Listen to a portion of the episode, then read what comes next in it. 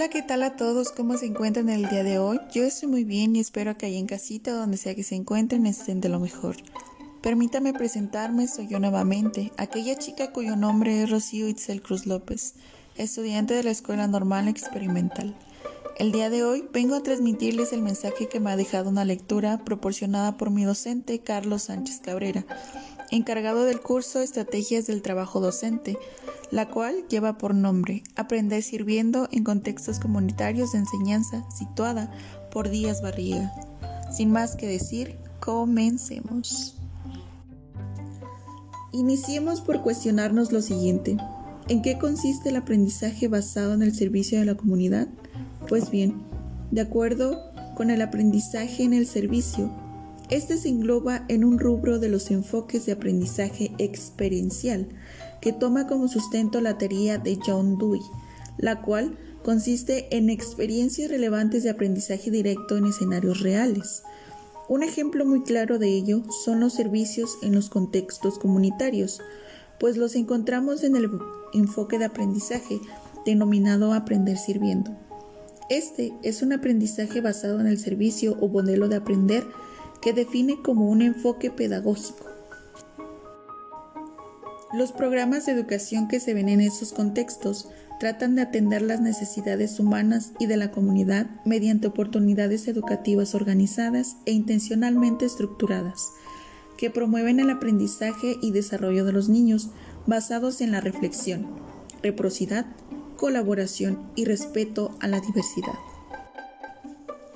Las actividades en la comunidad se realizan con un claro sentido de grupo, la cual fortalece una membresía colectiva y la base organizativa y de participación. Descansan en una estructura de aprendizaje cooperativo.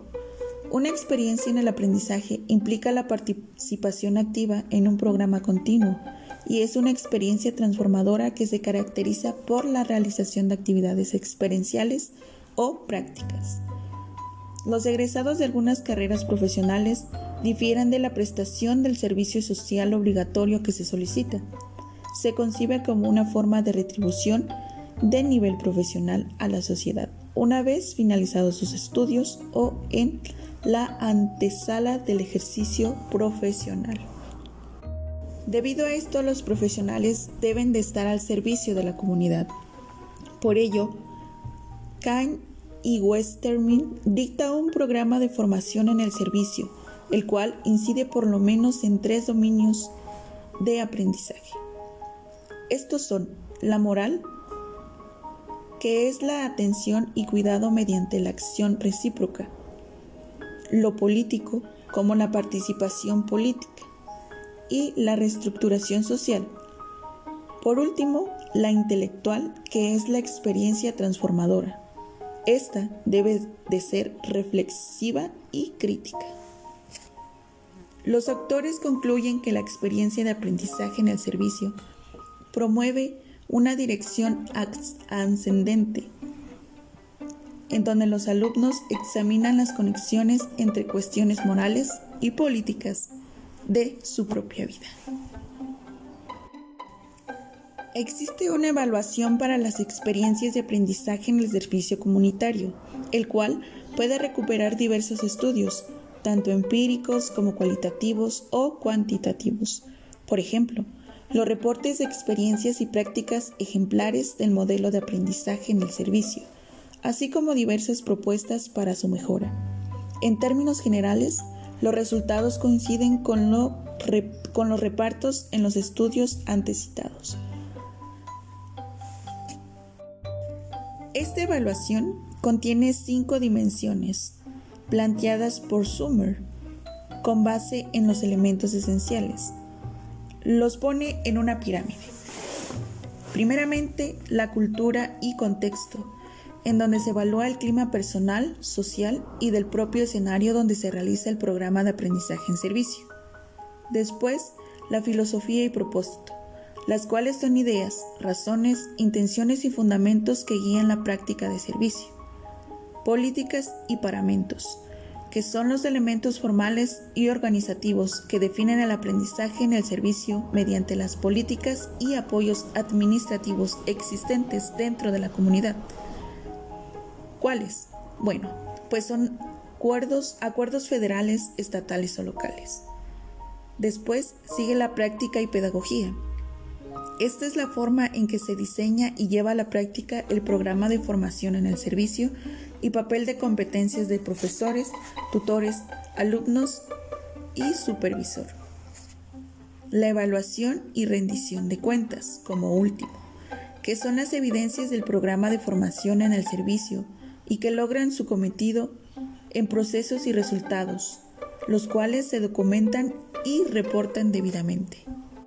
La lectura me brindaba ejemplos del aprendizaje en el servicio comunitario, del cual yo tomé como ejemplo la marginación del servicio civil, del registro y sus consecuencias en las comunidades indígenas mayas.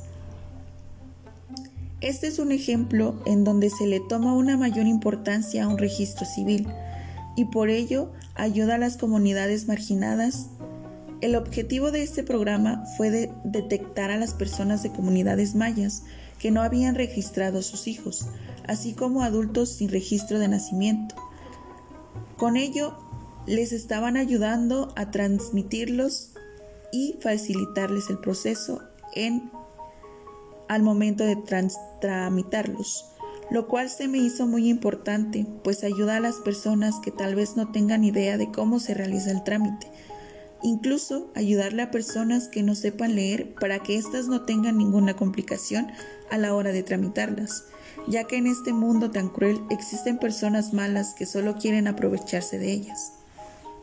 Si bien espero que esto no les haya aburrido del todo ni puesto a dormir, Aquí finaliza esta lectura. Nos vemos en la próxima. Bye.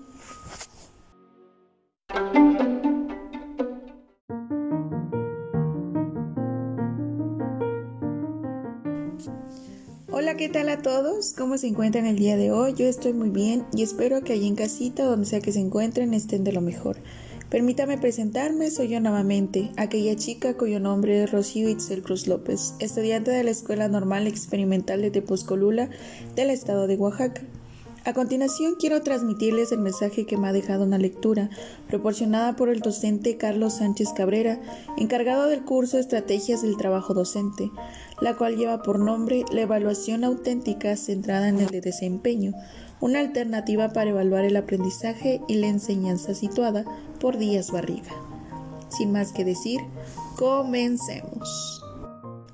La evaluación auténtica de aprendizaje se da comúnmente en las instalaciones educativas, en donde se evalúa primeramente en torno a las actividades auténticas, por lo que la evaluación debe tener congruencia con estas actividades y aprendizajes contextualizados, desempeñándose en el aprendizaje del niño. Es considerada alternativa, pues busca un cambio en la cultura de la evaluación imperante, centrada en instrumentos estáticos de lápiz y papel que exploran solo la esfera del conocimiento declarativo, más que nada de tipo factual, pues busca evaluar lo que se hace y una autoevaluación del alumno sobre su propio aprendizaje. Para que la evaluación auténtica sea efectiva, se requiere que los criterios y los estándares se vinculen directamente al tipo y nivel de trabajo que pueden desarrollar los alumnos. Ambos, criterios y estándares, tienen que ser claros, conocidos y no arbitrarios. Con lo ya mencionado, debemos cuestionarnos lo siguiente.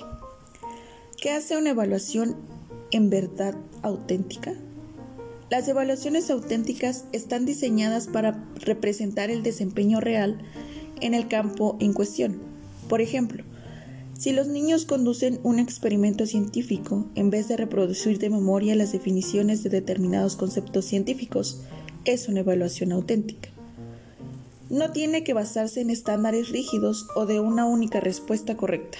La evaluación ayuda al niño a desarrollar la capacidad de evaluar su propio trabajo, y por último, una evaluación auténtica debe compartir los aprendizajes obtenidos en la comunidad de aprendizaje pertinente. Como docentes debemos de estar atentos a los sentimientos, valores, actitudes o habilidades diversas de los niños, incluso cuando disponen de formatos de observación y escalas de puntaje para calificar ciertos desempeños académicos.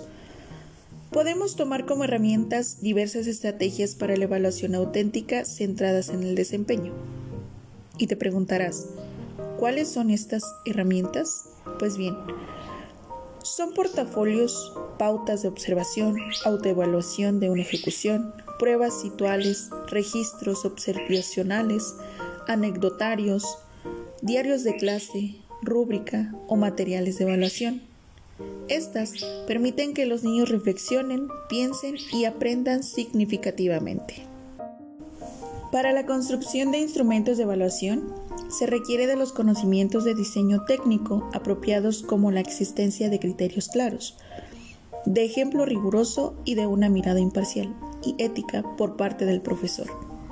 Por ejemplo, el énfasis, seleccionar o desarrollar tareas auténticas, apoyos necesarios para que comprendan y realicen la actividad, comunicar con claridad las expectativas de ejecución en términos de criterios consensados con el grupo, incluir en espacios de reflexión en, en torno a los aprendizajes logrados. A continuación, te voy a describir algunas herramientas de evaluación que puedes tomar como apoyo. Como primero, las rúbricas. Estas son instrumentos de evaluación para los docentes, pues son guías o escalas que establecen niveles progresivos de dominio o pericia relativos al desempeño que una persona muestra respecto de un proceso o producción determinado. Integran una puntuación numérica. De esta manera, la rúbrica permitirá al docente modelar y retroalimentar los desempeños esperados, ofreciendo elementos para la autoevaluación y la regulación personal del aprendizaje. ¿Qué se necesita para evaluar una rúbrica con verdaderas estrategias de enseñanza? Pues bien, primeramente, determinar las capacidades o competencias que se pretenden desarrollar en los alumnos, examinar modelos, seleccionar los criterios de evaluación, articular los distintos grados de calidad, compartir y validar la rúbrica con los estudiantes, utilizar la rúbrica como recurso de autoevaluación y evaluación por pares, evaluar la producción final, conducir la evaluación del docente y comunicar lo procedente, con la misma rúbrica que han venido trabajando los estudiantes. De esta manera, tendrás una rúbrica con una verdadera estrategia de enseñanza. Otro instrumento de evaluación es el portafolio. Y bien, ¿qué es un portafolio? Se preguntarán ustedes. Pues es una selección o colección de trabajos académicos que los alumnos realizan en el transcurso de un ciclo escolar o con base en alguna dimensión temporal determinada. Se ajusta a un proyecto de trabajo, dado según a Airacian los portafolios nos permiten identificar el vínculo de coherencia entre los saberes conceptual y procedimental, convirtiéndolo en una evaluación auténtica. También puede ser conocido como el método de carpeta. Según Cooper, existen dos tipos de portafolios, los cuales son los mejores trabajos del alumno y el que demuestra el crecimiento y progreso del aprendizaje. Esto también nos ayuda a evaluar la docencia impartida. Wolf considera que la cultura de portafolios requiere y apoya a la vez una comunidad de aprendizajes entre docentes y alumnos que asuman la responsabilidad de demostrar lo que saben y puedan hacer, considerando que la colaboración sea una práctica común en el aula. Los participantes deben revisar y plantear su trabajo. Es muy importante considerar la edad y el grado escolar de los alumnos, porque así podemos determinar en gran medida sus usos y propósitos. Por otro lado, también podemos implementar el portafolio electrónico o digital. Este nos ayuda a expandir la mente de los niños, pues trabajan de manera virtual y no por escrito, empleando materiales y equipo audiovisual y multimedia, como por ejemplo la fotografía, el video y auto biograbación, programas informáticos, entre otros. ¿Cuáles son sus elementos de este portafolio?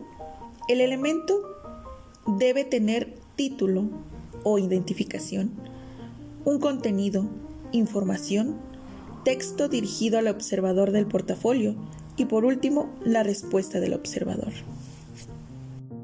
La última herramienta que te voy a mencionar es la autoevaluación, la cual es vista como una práctica reflexiva y autorreguladora. Puede tomar la forma de una retroalimentación autogenerada que conduzca al alumno a valorar su propio trabajo de manera lúcida, honesta y con un nivel de introspección y reflexión lo bastante profundo Practican el ejercicio de la autorreflexión y la observación crítica de las actividades referidas al proceso de enseñanza. Creo que es muy importante que el evaluador tenga claros los alcances y límites de evaluación auténtica, centrada en el desempeño, para que podamos aprovecharla e implementar las herramientas ya mencionadas para poder situarlas convenientemente al momento de evaluar a los niños y conocer sus aprendizajes obtenidos. No basta con solo asignar un número a una cabecita, sino reflexionar activamente sobre los conocimientos, habilidades y actitudes de cada niño. Bueno, este fue mi último podcast. Espero que te haya gustado, que no te hayas dormido. Espero volverte a contar mis, reflexiones en algún momento. Por lo tanto, cuídate, despreocúpate y sé feliz. Bye.